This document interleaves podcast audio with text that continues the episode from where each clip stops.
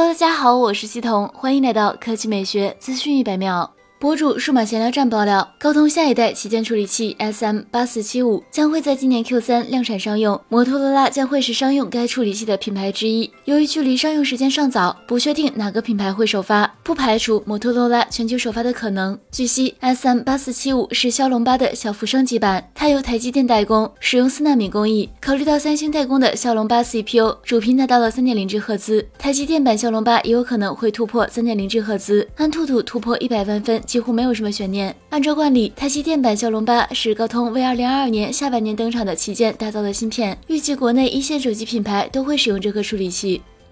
来看第二条新闻，全新一代上汽大众零度 L 首发亮相，新车基于大众 MQB Evo 平台打造，整体设计迎来了全面更新，在诸多套娃的大众品牌车型内显得格外与众不同。具体来看，新零度 L 前脸拥有开口笑的大嘴式进气格栅，内部集成了黑色蜂窝状网络，两侧还配有造型凌厉的导流槽，可起到不错的点缀作用。配合全新设计的 LED 大灯，整个前脸显得格外具有喜感，甚至有几分奇幻。新车尺寸为四七八四一八三一一四六九毫米，轴距二七三一毫米，定位于 A 加级紧凑型轿车。侧面使用了双腰线设计，营造了舒展的视觉效果，而小溜背的造型则让新车多了几分凌厉和运动感。特别值得一提的是，新零度用上了大哥 CC 同款的无边框车窗，这在同级车型中相当少见，绝对称得上是一大卖点。新零度换上了全新样式的贯穿式尾灯，尾部徽标也换用了 Lamando L 英文字母。内饰部分同样变化较大，时下流行的双联屏、贯穿式空调出风口、超小尺寸的换挡拨杆等都出现在了新车之上。动力方面，新车继续搭载一台 1.4T 发动机，最大可输出150马力，峰值扭矩250牛米，匹配七速干式双离合变变速箱。